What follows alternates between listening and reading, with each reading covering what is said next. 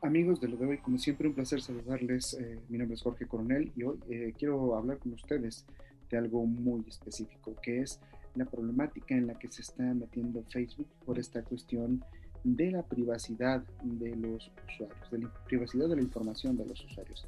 Pues resulta que un juez federal en Estados Unidos otorgó la aprobación final de un pago de 650 millones de dólares de Facebook hacia una demanda que había sido impuesta en el estado de Illinois, levantada, mejor dicho, en el estado de Illinois, por 1,6 millones de usuarios, todos, insisto, en Illinois, representados por la misma firma de, de abogados.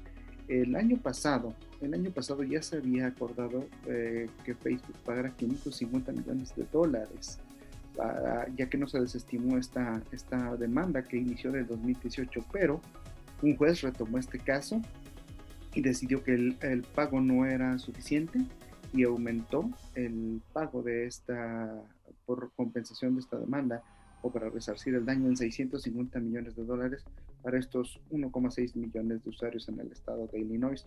Y toda la demanda, eh, insisto, eh, por alegar que la red social recopilaba ilegalmente datos biométricos para identificar rostros violando una ley de privacidad de Illinois que fue promulgada en en 2008. Insisto, la demanda se llevó desde inició en 2015, una primera resolución en 2018 y luego en el 2020, perdón, 2021.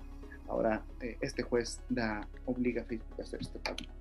No es la primera vez que vemos a Facebook envuelto en este tipo de mm, controversias, desde Cambridge Analytics, eh, también en el 2000, en, hace 2018, unos años atrás, eh, recordemos que ah, en este momento está también ah, con algunos problemas de, interacción en Australia, que ya hicieron muestra del poder y de la influencia que tienen con su información. Sin embargo, el, gobierno australiano sigue, sigue firme en esta decisión de, de, empujarlos a ellos y a Google a que paguen regalías. Todo esto no solo en protección de los datos de los usuarios, sino en la manera en la que están, eh, pues digamos, afectando el resto de la comunicación y de la interacción de los usuarios. Así que bueno, es muy importante darle seguimiento a esto que, que va cambiando la manera en la que interactuamos.